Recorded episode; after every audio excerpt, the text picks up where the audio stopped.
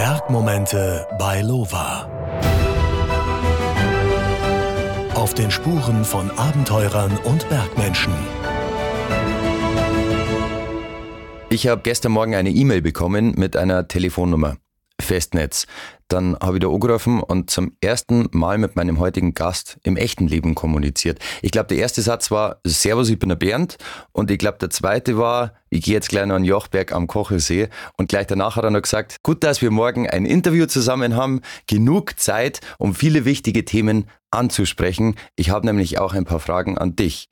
Jetzt bin ich normalerweise derjenige, der die Fragen stellt in diesem Podcast. Andi Christel mein Name. Ich bin Host dieses Podcasts und leidenschaftlicher Berggeher, was auch mal einen Einkehrschwung in der Hütte beinhaltet. Aber um mich geht's hier nicht, sondern mein heutiger Gast, der wohnt, wie gesagt, in Oberbayern, ist einer der erfolgreichsten Bergfotografen, die es gibt und heißt Bernd Ritschel. Bernd, habe die Ehre. Habe die Ehre. Herzlich willkommen. Bevor du mir gleich Fragen stellst, hätte ich eine. Was hat dir denn bei deiner Tour gestern am Jochberg besonders gefallen? Welcher Eindruck ist hängen geblieben und was war anders vielleicht als sonst? Mal besonders gefallen hat mir, dass ich mit einem guten, guten Freund, einem Nachbarn unterwegs war und wir wunderbare Männergespräche geführt haben. Also es war kurzweilig der Aufstieg. Das Wetter war fantastisch, die Verhältnisse waren super und es waren relativ wenig Leute unterwegs, vielleicht so 100, 150, was für den Jochberg auch unter der Woche tatsächlich wenig ist. Aber ein grandioser Tag, oben am Gipfel waren wir fast alleine, das ganze Panorama, Fernsicht, hey, irre, irre, irre schön. Ein bisschen Wind, eine gute Brotzeit, ein heißer Tee und das reicht zum Glücklichsein. Jetzt hast du gesagt, das ist der Hausberg. Welche Veränderungen nimmt man da denn wahr? Wow, du, die Veränderungen sind enorm. Also in meiner Jugend ging da wirklich ein schmales Steigerl rauf und du hast unter der Woche so gut wie nie jemand getroffen. Am Wochenende waren halt 20, 30, 40 Leute unterwegs. Die beiden Corona-Jahre haben den Weg komplett verändert. Also wir reden jetzt über Erosionsschäden im Bereich von 10.000, 15.000 Quadratmeter um den Weg rum. Wir reden über eine Wegbreite von bis zu 10 Meter im Wald statt früher einem halben Meter. Wir reden über Begehungszahlen von bis zu 800, vielleicht gab es sogar Spitzentage bis 1000 Leute pro Tag. Also es hat sich völlig verändert, die Parksituation, die Menschenmassen am Berg, was wiederum erfreulich ist. Du findest kaum einen Müll trotz dieser mhm. Menschenmassen, mhm. Gott sei Dank, die meisten halten sich an ein paar Spielregeln. Es wird wieder, wieder ordentlich geparkt unten an der Straße am Kesselberg. Der Müll wird größtenteils mitgenommen, was halt in einem katastrophalen Zustand ist. Das ist einfach der Weg und da wollen wir dies Jahr angreifen. Aber ich sage jetzt mal, als Laie kann ich mir vorstellen, da sagen jetzt viele, ja Mai, dann ist halt der Weg 10 Meter breit und nicht nur einen halben Meter. Ist ja genug Platz da? Also wo liegt da die Problematik? Die Problematik ist, dass wenn ein Weg durch die starken Begehungszahlen immer weiter absinkt, also wirklich, er wird ins Erdreich rein tiefer gegangen sozusagen, das Wasser staut sich beim Startregen, es fließt dann sintflutartig äh, in hoher Geschwindigkeit durch diese immer tiefer werdenden Wegrinnen, so benenne ich es jetzt einfach einmal ab. Und das bedeutet, dass diese Veränderungen am Weg immer schneller voranschreiten. Und jetzt kommen wir zum Wald und diese Erosionsschäden all der Abkürzer, das betrifft das Wurzelwerk. Aktuell sind jedes Wochenende an jedem Tag hunderte, viele hundert Bergwanderer unterwegs mit Schneeketten an den Füßen. Eine grandiose Erfindung, oder? Also auf dem Blankeis. Die Grödel. Die Grödel, genau. Aber nicht mehr die klassischen Grödel meiner Jugend mit vier oder sechs Zacken, mhm. sondern einfach diese wirklichen Schneeketten mit den Zacken unten dran und dem Gummi vorn und hinten. Mhm. So, und jetzt stell dir vor, der Weg führt in den Waldbereichen einfach um die Bäume rum und hunderte Berggeher, die machen das ja nicht absichtlich, nicht vorsätzlich, gehen über diese Wurzeln von den Bäumen. Es schauen nur noch Wurzeln raus, das Erdreich wird abgetragen durch die Begehungen, durch die Schneeketten, durch den Starkregen und jetzt wird tatsächlich einfach dem Wurzelwerk von Tausenden von Bäumen Schaden zugefügt. Und da müssen wir auch Lösungen finden. Also ein zehn Meter breiter Weg, der niemanden und nichts schadet, wäre kein Problem. Aber so ist es halt leider nicht. Jetzt klingt es so, als hättest du dich mit dieser Problematik schon beschäftigt. Gibt es denn Lösungen bei so einem Problem? Jetzt kommen wir tatsächlich gleich am Anfang zu einem ganz großen Herzensprojekt von mir. Mhm. Du hast die Vergangenheit die letzten zwei Jahre ja auch mitbekommen. Überall wurde auf die Münchner geschimpft, ja. äh, bitte nicht parken, bitte überhaupt nicht rausfahren. Also im Fernsehen unser Kochler Bürgermeister und, und, und. Es gab Vorwürfe ohne Ende. Es war unschön. So, und jetzt drehen wir den Spieß um. Ich habe ein Konzept erarbeitet, wo der Wanderer nicht mehr das Problem ist, sondern zum Teil der Lösung werden kann. Wir wollen im Herbst den Jochbergweg für sehr viel Geld, sechsstellige Summe, wahrscheinlich fast eine Viertelmillion, komplett neu sanieren. Es muss was passieren. Und wir wollen all die tausend Wanderer, die da jede Woche hochlaufen, mit einbeziehen, indem sie Material mit hochtragen. Wir wollen dadurch viele, viele Hubschrauberflüge einsparen, ökologischer Nutzen, wirtschaftlicher Nutzen. Und wir wollen über diese Aktion, wo übrigens viele, viele große Partner jetzt schon dabei sind, von der Bundesbahn über den RVO, der Hauptverein ist da ganz, ganz groß aktiv und, und, und. Wir wollen den Menschen damit auch ein bisschen die Augen öffnen für das, was da oben passiert ist und was wir jetzt vorhaben, was notwendig ist. Das finde ich total cool, weil ganz ehrlich, immer wenn ich am Berg stehe und mir dieses Gipfelkreuz anschaue, dann denke ich mir, irgendjemand hat das ja einmal hochgeschleppt. Also ich meine, mittlerweile werden es hochgeflogen mit Hubschraubern, aber es gibt ja auch ganz viele, die hochgeschleppt wurden und ich dachte mir so, das wäre mal interessant, da dabei zu sein. Ist das ein gewisser Slot, wo die Aktion startet? Kann man das irgendwo nachschauen, wenn man da auch mittragen möchte? Oder gibt es die schon? Wird die erst ins Leben gerufen? Wir sind voll am Ausarbeiten dieser ganzen Aktion. Also wir, das sage ich jetzt mal, sind die Wegewarte, der Max Landenhammer und ich, dazu noch die Sektion Tutzing mit dem Tobi Hess und der Hauptverein. Das ist die große Aktion des Deutschen Alpenvereins dieses Jahr in diese Richtung Wegebau. Und es wird einen Aktionstag im September geben und Mitte Mai beginnt die große Bewerbung von der ganzen Aktion. Mit diesem Aktionstag startet dann ganz viel Programm, eben das Material am Kesselberg oben deponiert zum Hochtragen für Tausende von Wanderer. Da beginnt dann auch der Wegebau am Jochberg. Da gibt's Berichterstattungen durch den Bayerischen Rundfunk und und und in Panorama auf der Website des Deutschen Alpenvereins und so weiter. Jetzt kann ich mir vorstellen, dass euch da wahrscheinlich erstmal ein bisschen überlaufen werden, oder? Wenn ihr das so groß bewerbt. Also es wäre tatsächlich unsere Hoffnung, dass wir das gesamte Eisenmaterial, also diese Eisenstäbe, die zum Befestigen der Stufen von dem Holz notwendig sind, dass die alle hochgetragen werden können. Wir haben die Hoffnung, dass wir viele, viele Tonnen Kies hochtragen, Kies und Split für den Wegebau, dass da eben kein Hubschrauber fliegen muss. Wie wir es mit dem Holz machen, ob wir das auch schaffen, dass auch Holzbalken hochgetragen werden können, wissen wir noch nicht, müssen wir noch schauen. Aber wir brauchen tatsächlich viele, viele, viele tausend Helfer, die das hochtragen. Jetzt stell dir mal vor, ein Kubikmeter Kies auf einem Weg, der an dreiviertel Meter tief in den Boden reingegangen wurde. Da ist ein Kubikmeter, das heißt eine Tonne, mehr als eine Tonne. Das ist nichts. Und ein normaler Wanderer wird uns vielleicht zwei, drei, vier, wenn wir Glück haben, fünf Kilo hochtragen. Verpackt in Säcken. Also das ist auch Teil der Aktion. Jetzt gibt es auf bayerischen Gemeinden meistens nur drei Aussagen und das ist, das war noch nie so, das haben wir allerweil schon so gemacht und wo da wir denn da hinkommen? War das sehr einfach, sage ich mal, die Politik zu überzeugen, dass sie gesagt haben, ja logisch, klar, machen wir, oder war das auch ein steiniger Weg? Interessanterweise war es kein steiniger Weg, weil die Offenheit für das Thema, die war jetzt da.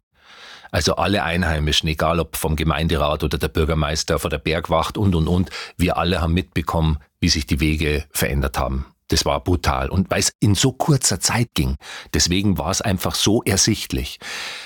Die Gemeinden haben in der Regel für sowas kaum mehr Geld. Deswegen waren wir herzlich willkommen mit unserer Idee, dass wir das eben auf andere Art und Weise auch finanzieren, über Sponsoren und, und, und. Es geht nicht mehr anders. Viele Gemeinden sind tatsächlich am Anschlag. Die haben jetzt in der Corona-Zeit ganz andere Kosten gehabt. Und bei mir war ganz wichtig, ich wollte, ich wünschte mir, ich hoffte, dass schnellstmöglichst was passiert und sich das Ganze eben nicht so typisch deutsch über Anträge und, und, und mhm. über drei, vier, fünf Jahre hinzieht. Manche Dinge, finde ich, müssen einfach gleich angegriffen werden und da hilft nur Leidenschaft, Begeisterung und ja, Engagement. Jetzt kümmerst du dich um den Jochberg, aber es gibt ja noch ganz viele andere Berge, die die gleichen Probleme haben, sage ich mal. Hast du einen Tipp vielleicht für den Otto-Normal-Berggeher, für die Otto-Normal-Berggeherin, worauf man achten sollte, wenn man in die Berg geht? Es ist tatsächlich ganz, ganz wichtig, schon im Rahmen der Anreise und vor allem beim Parken, nicht zu provozieren. Bitte, bitte. Wir haben das in der Jachenau mitbekommen, dass die Hofeinfahrten von Bauern mit acht Autos zugepackt wurden. Und wirklich, so bitte das klingt, es waren alles Münchner Kennzeichen. Also bitte da Respekt und Achtsamkeit beim Parken. Das nächste, das Thema Müll, glaube ich, wurde oft genug kommuniziert, aber auch das ist wichtig. Ein anderer Punkt, der eigentlich nie offen angesprochen wird, das Thema Toilettengang. Mai, äh, wir alle kennen das Problem Feuchttücher, Tempotaschentücher und so weiter. Also wenn irgend möglich an den Parkplätzen erledigen, wo jetzt ja Toilettenhäuschen stehen, beziehungsweise aufgebaut werden. Und am Berg selbst, bitte geht's keine Abkürzer. Die meisten Menschen machen sich keine Vorstellung, wie schnell aus einem unscheinbaren Abkürzer ein neuer Weg wird. Bis der wieder renaturiert ist, bis da wieder Blumen, Pflanzen, Mäuse und, und, und, und, und sich das zurückerobert haben, angesiedelt haben, vergeht echt viel Zeit. Also bleibt auf den Wegen, das ist eben auch so ein Punkt. Und der respektvolle Umgang der Wanderer untereinander ist eben auch wichtig. Wenn es einmal eng wird, hey, bleibt stehen, lasst die anderen vorbei. Wir gehen in die Berge, um Stress abzubauen und nicht um Stress zu haben. Jetzt bist du nicht nur Wegepate, sondern verdienst deine Brötchen eigentlich mit Bergfotografie. Jetzt ja. steuere die dummen Fragen eigentlich immer recht am Anfang. Warum fotografierst du lieber Berge und keine Häuser oder Models? Also die Models sind natürlich Teil meiner Fotografie. Also die Auftragsfotografie für ja, Partner wie Lova, für Tourismusverbände, für, für andere Firmen, für Verlage ist schon wichtig. Also ich bin oft und gern mit Models unterwegs. Es lässt sich ganz einfach auf den Punkt bringen, wenn ich am Jochberg oben sitze oder auf einem anderen Berg, mir geht's Herz auf. Ich bin auch nach 40, jetzt warte mal, lass mich mal rechnen, 58, nach 45 Jahren intensiven Bergsteigen und tausende von Touren, ich glaube, ich war auf über 2000 verschiedenen Gipfeln jetzt, bin ich jedes Mal wieder glücklich da oben. Das mag verrückt klingen, aber mir macht's bis zum heutigen Tag Spaß. Ich finde es immer spannend, wenn ich in die Berg fahre, dann ist es ja manchmal so, dass man relativ früh aufsteht, damit man nicht mehr Stau steht oder so, auch unter der Woche oder weil man am Nachmittag noch arbeiten muss, in meinem Fall. Und dann klingelt der Wecker und dann denkst du dir manchmal, boah, na, eigentlich nicht wirklich. Und dann hockst du im Auto wie Falschgeld und fahrst dann in die Berge und denkst, boah, eigentlich bin ich schon echt normiert. Und dann gehst du hoch und denkst da, manchmal, warum mache ich das eigentlich? Und dann bist du oben und oben denkst du dann, voll gut. Und beim Zurückfahren hat man meistens ein Grinsen im Gesicht, ist wieder Dopamin gefüllt, ja. telefoniert mit irgendwelchen Leuten und sagt, wie schön das Leben eigentlich ist. Das ist einfach brutal. Also das hört nie auf, oder? Auch bei dir nicht. Das hört nicht auf, ne? Also ich denke, solange ich einigermaßen laufen kann, werde ich auf Berge gehen und werde ich klettern. Also bei mir ist das Klettern im privaten Bereich nach wie vor, also auch wenn ich nicht mehr fit bin. Mein, mein Körper ist in weiten Teilen tatsächlich angegriffen, in manchen Bereichen zerstört. Aber trotzdem habe ich wahnsinnig viel Spaß. Also ich kletter sicher ein, zwei Grad schlechter als in jungen Jahren, aber das ist völlig egal. Es kommt auf die Bewegung an, auf dieses komplette Abschalten von einem Bürostress, von einem Büroalltag. Und das schaffe ich, das finde ich in den Bergen. Da habe ich meinen Frieden, meine Freiheit, da, das ist für mich Leidenschaft pur und das blühende Leben. Unterscheidest du da noch? Also unterscheidest du in, das ist jetzt mein Job, da nehme ich mein Kameraequipment mit.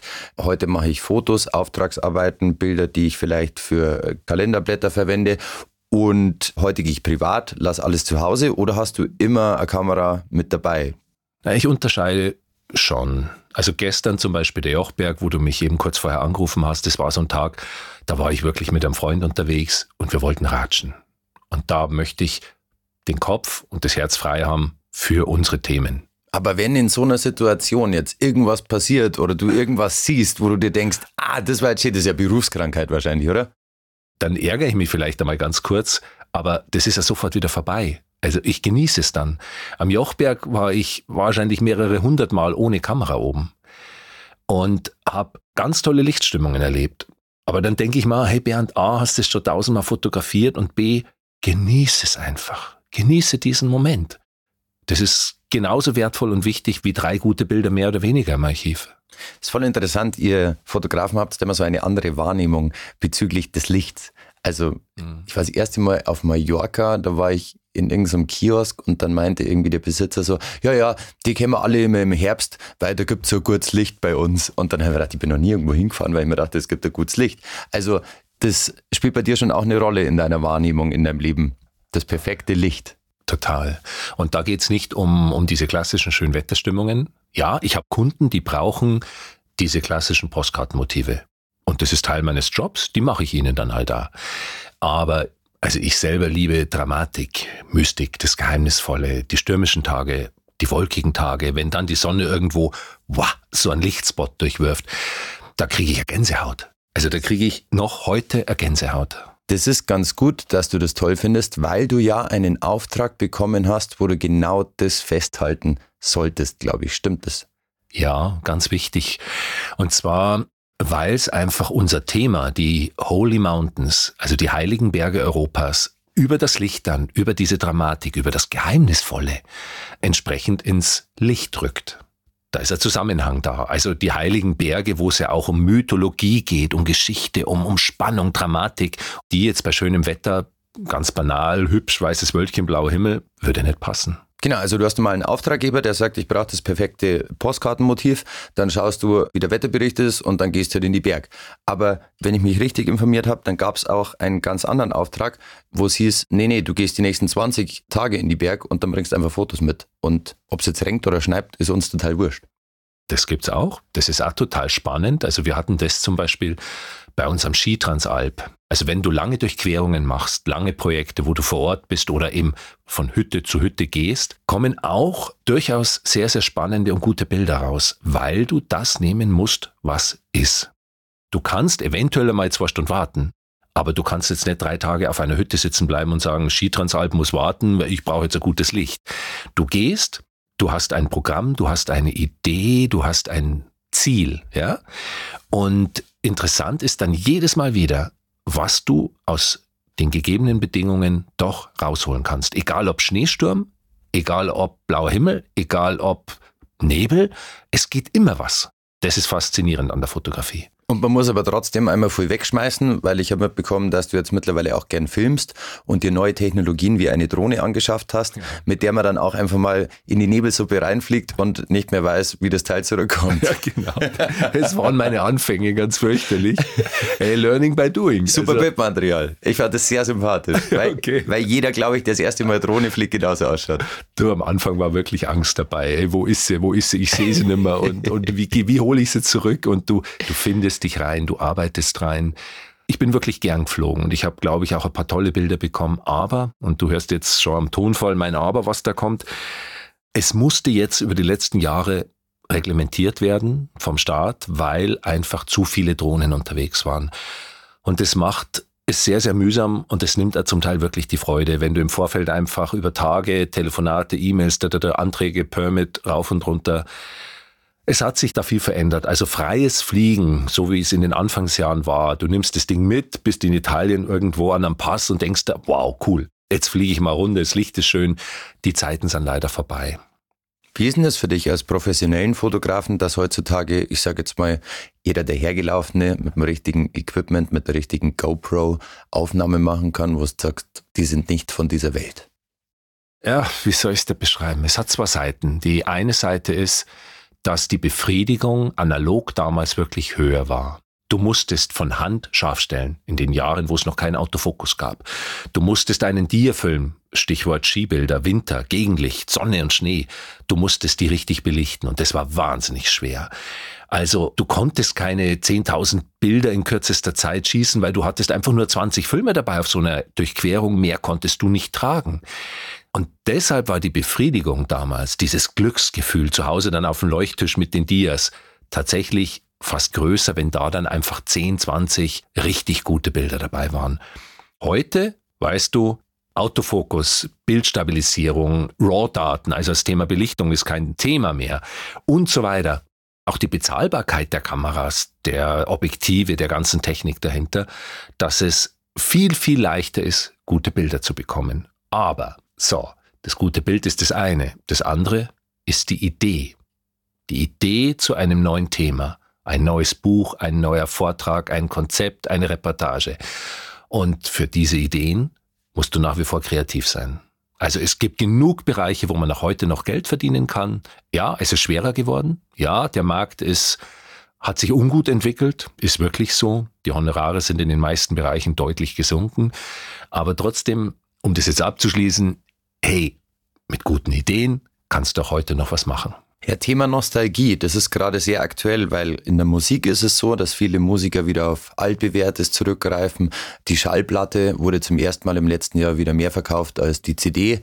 Also die Nostalgie erlebt schon auch so einen Hype. Glaubst du, der Mensch, ich mag jetzt nicht sagen, entwickelt sich zurück, aber hat einfach beide Extreme kennengelernt und so langsam suchen wir uns das Beste aus beiden Welten aus? Ja, das ist so. Das ist auch in der Fotografie so. Der Film ist wieder voll im Kommen. Also ich habe Kontakt zu diesem Fotohändler in Deutschland, der Dia-Film und Negativfilm importiert und die haben Zuwachsraten pro Quartal von 10, 20 Prozent. Also das explodiert seit Jahren. Es gibt da aber auch noch was ganz anderes, was in meinen Augen eine Riesenrolle spielt. Wir werden täglich konfrontiert mit Technik. Ja, schauen wir hier in dem Studio rum. Alle Räume vollgestopft, Technik, Elektronik, Alles elektrisch. Kabel, Rechner, Wahnsinn. Hey, Handy ständig dabei, das iPad, Wahnsinn. Wir sind umgeben von WLAN, Strahlung, Bits und Bytes und rauf und runter. Sogar beim Radlfahren. Sogar beim Radlfahren. Ja, egal wo. Jetzt habe ich wieder angefangen, die Produktionen, die ich filme, also Videoaufträge von Kunden, nicht mehr mit Autofokusobjektiven zu filmen. Ich filme nur noch mit manuellen, mechanischen, alten Objektiven. Und ich sag's dir, das macht so viel Spaß.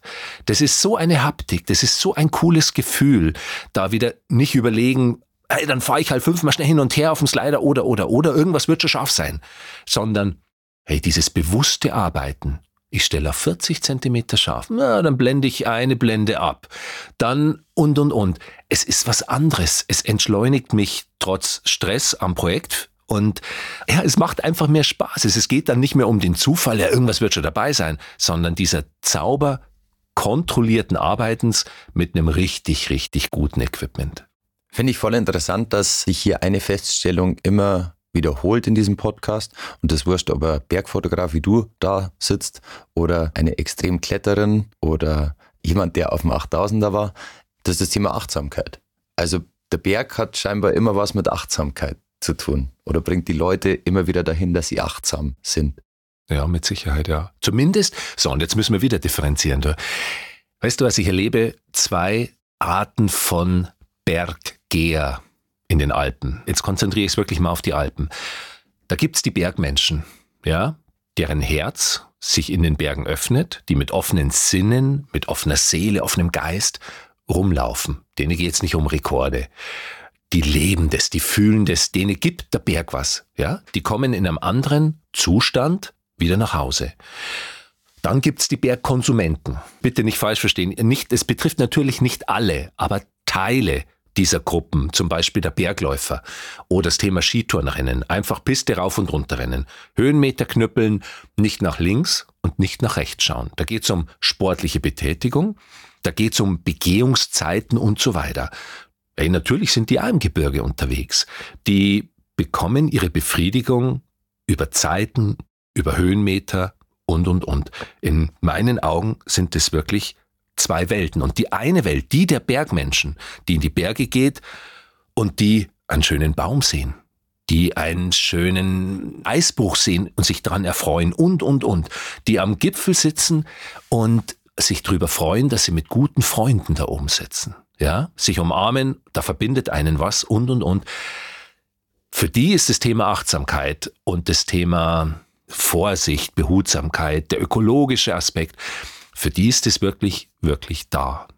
Ich würde sogar noch eine dritte Gruppe hinzufügen, und zwar die Leute, die hauptsächlich Bergbilder auf Instagram posten, wahnsinnig fit ausschauen, aber wenn du mit ihm mal privat in die Berge gehst, ja. stellst fest, so ja, also fit bist du nicht.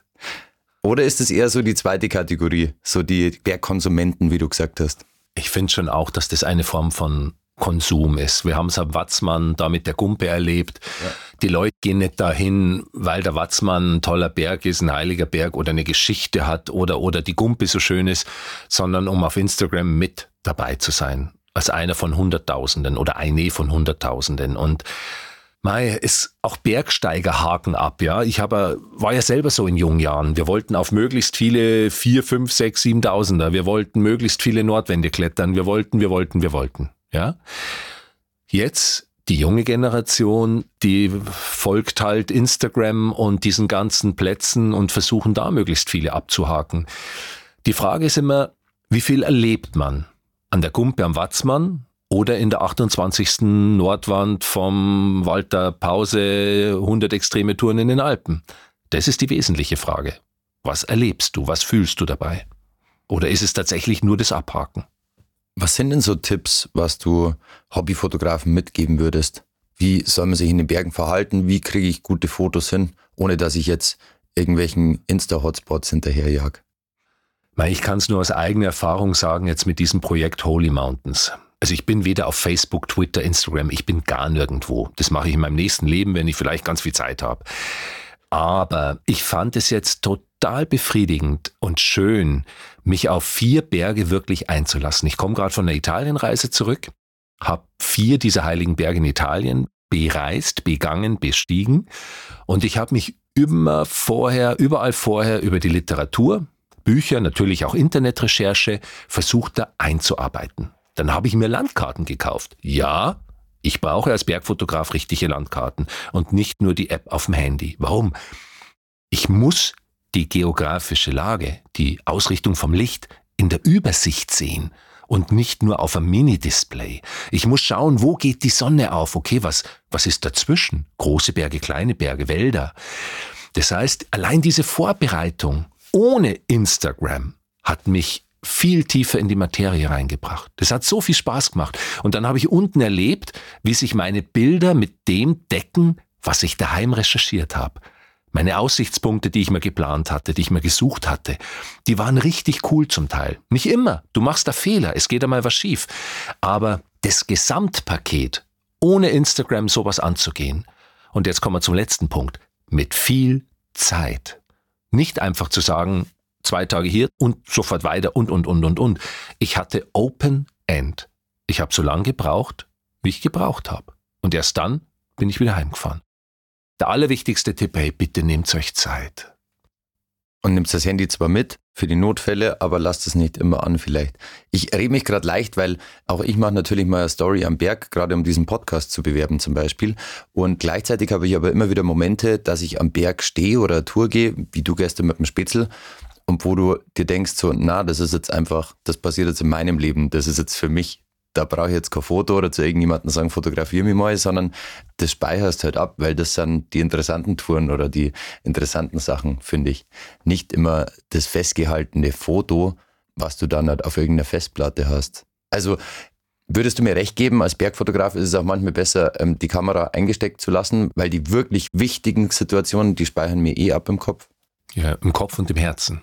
Beides. Also die wirklich tiefen, tiefen, tiefen Erinnerungen, die haben bei mir was mit intensiven Erlebnissen zu tun. Mal mit Gefahr, mit Risiko, mal mit Dramatik, mit Stürmen, mit allem Möglichen oder mit ganz emotionalen Momenten mit einem guten Freund, wo wir vorher wirklich über irgendwas ganz tief gesprochen haben. Die Beziehung, die Ehe, die pff, unsere Freundschaft. Ja, das ist ein ganz großes Thema am Berg. Äh, Freundschaft. Ist man nur eine Zweckgemeinschaft oder ist man wirklich mit einem Freund unterwegs und zelebriert, genießt dieses gemeinsame Unterwegssein?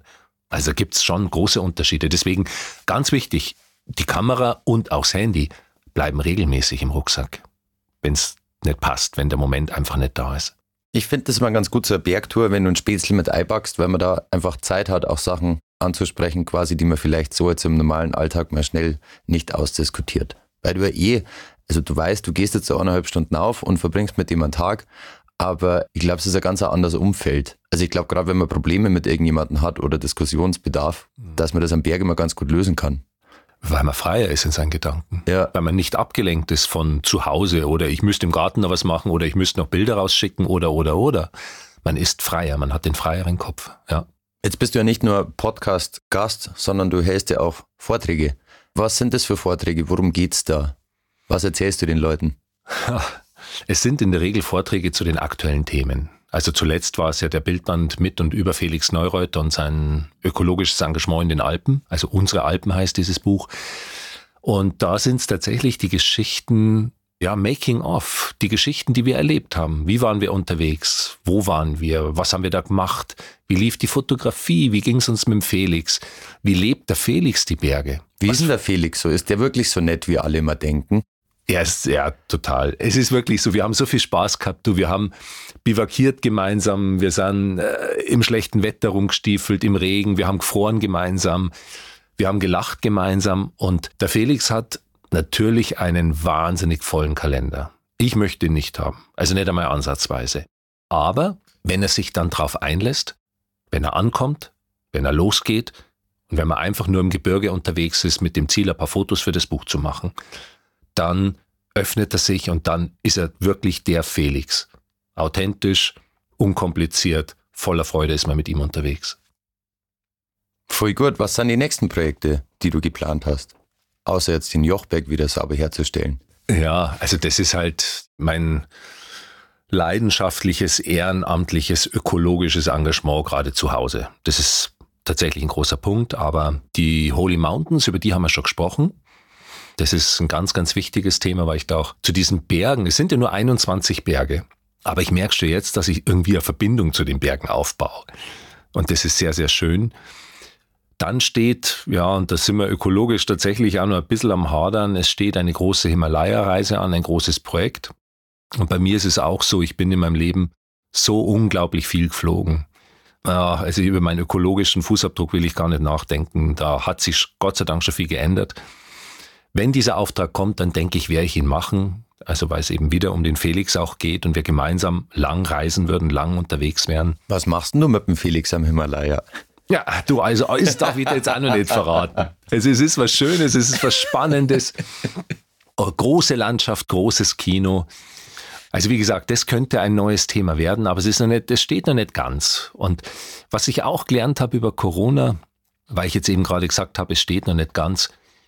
Hey, der Grashalm wächst so schnell, wie er wächst. Da kannst dran ziehen, solange du willst. Und die Dinge dürfen kommen, so wie sie kommen. Also ich renne nichts mehr hinterher. Also auch wenn es ein positiver Druck, Leidenschaft, Begeisterung ist, kannst du nichts erzwingen. Wenn es sein soll, dann kommt es daher. Und ich, durch Corona ist es bei mir tatsächlich so, dass ich viel kürzere Zeitphasen gerade plane und lebe. Und das ist auch was sehr Schönes.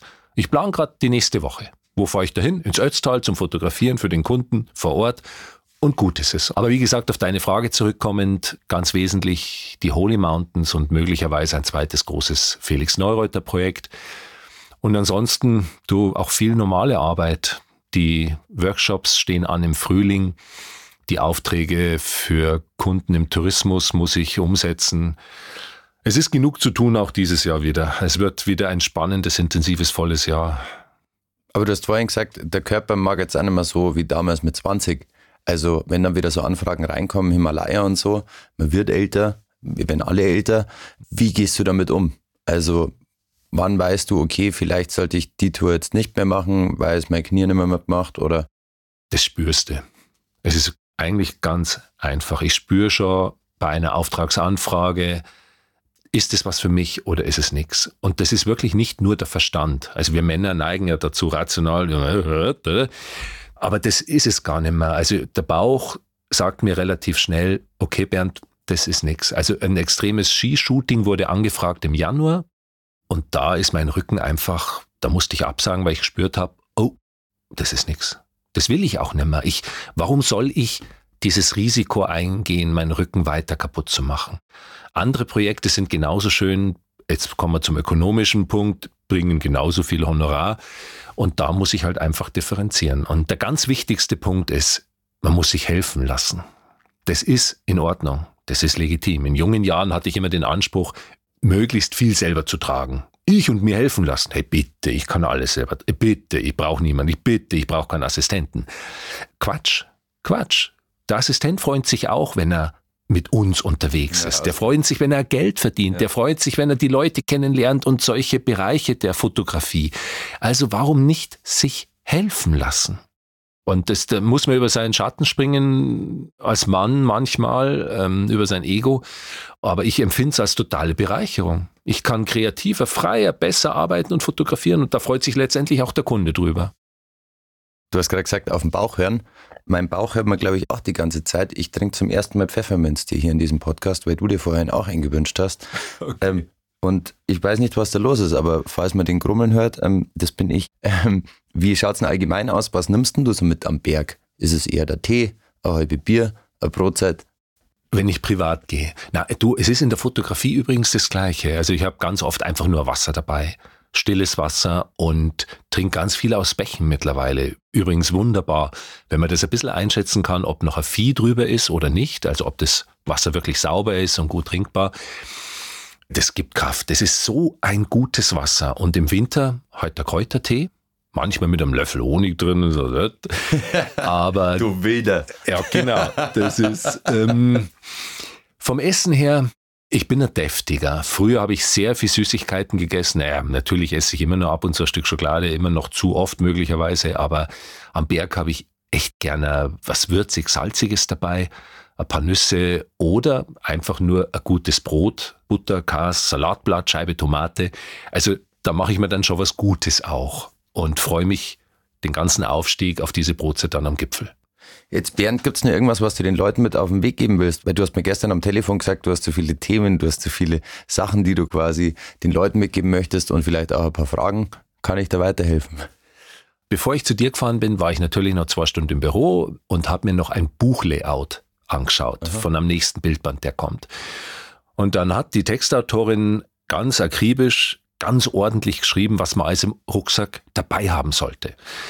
So, und ich erlebe Folgendes auf all meinen Touren. Du bist irgendwo in die Ötztaler, von Hütte zu Hütte, und es kommt zur Dreiergruppe, zwei Gäste und der Bergführer, die auf den Fluchtkogel wollen. Der Bergführer hat trotz kompletter Hochtourenausrüstung einen 6-Kilo-Rucksack am Rücken. Die deutschen oder holländischen oder oder oder Kunden, die all das in der alpinen Literatur lesen, haben einen 12 Kilo, wenn es blöd läuft, 16 Kilo Rucksack auf dem Rücken. Bitte nehmt nicht zu viel mit. Und da finde ich, wird viel falsch gemacht. Also natürlich muss man erste Hilfepackerl dabei haben, ein vollgeladenes Handy. Natürlich braucht man einen Wetterschutz. Aber ich achte mittlerweile ganz akribisch drauf, dass meine Ausrüstung so leicht wie irgend möglich ist. Und ich brauche keine drei Paar Ersatzsocken auf einer dreitägigen Hüttentour. Da kommt ein Paar rein. Ich brauche keine vier T-Shirts und und und. Da kommt eins rein. Ich habe eine super leichte Stirnlampe dabei. Die kann ich auch nur jedem empfehlen, wenn man mal in die Dunkelheit kommt, wenn man sich verläuft und und und. Oder auch nur für die Hütte. Also da finde ich es ganz viel Potenzial da, nicht zu viel mitzunehmen. Tatsächlich gerade wir Deutschen, wir neigen da in unserer Perfektion eben auch wieder zum Ich will alles dabei haben. Aber das macht einen langsam, unflexibel und manchmal eben auch bedeutet es einen, einen Schritt ins Risiko, weil man einen Zeitplan nicht einhalten kann und dann doch eben das Gewitter am Nachmittag früher kommt.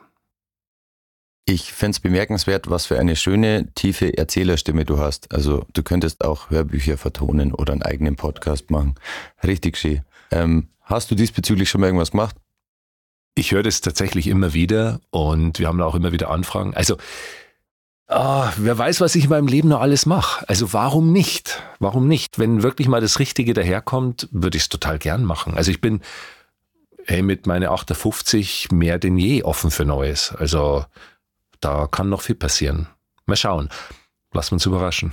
Bernd Ritschl, Bergfotograf und Selbsternannter Hausmeister am Jochberg, kann man das so sagen? Ja, ich glaube schon. also, wenn es mal hinaufschaut, demnächst, dann denkt an den Bernd. Vielleicht trefft es ihn ja auch. Und die Aktion, die er startet, wo man tonnenweise Kies an Jochberg hochtragen darf, startet wann? Am 17. September, so wie es jetzt aktuell ausschaut. Vielen lieben Dank, dass du heute vorbeigeschaut hast. Ich wünsche dir alles Gute und bleib bitte so positiv und vor allem gesund. Vielen, vielen Dank. War echt sehr, sehr gerne hier und hat richtig Spaß gemacht. Bergmomente bei Lova. Auf den Spuren von Abenteurern und Bergmenschen.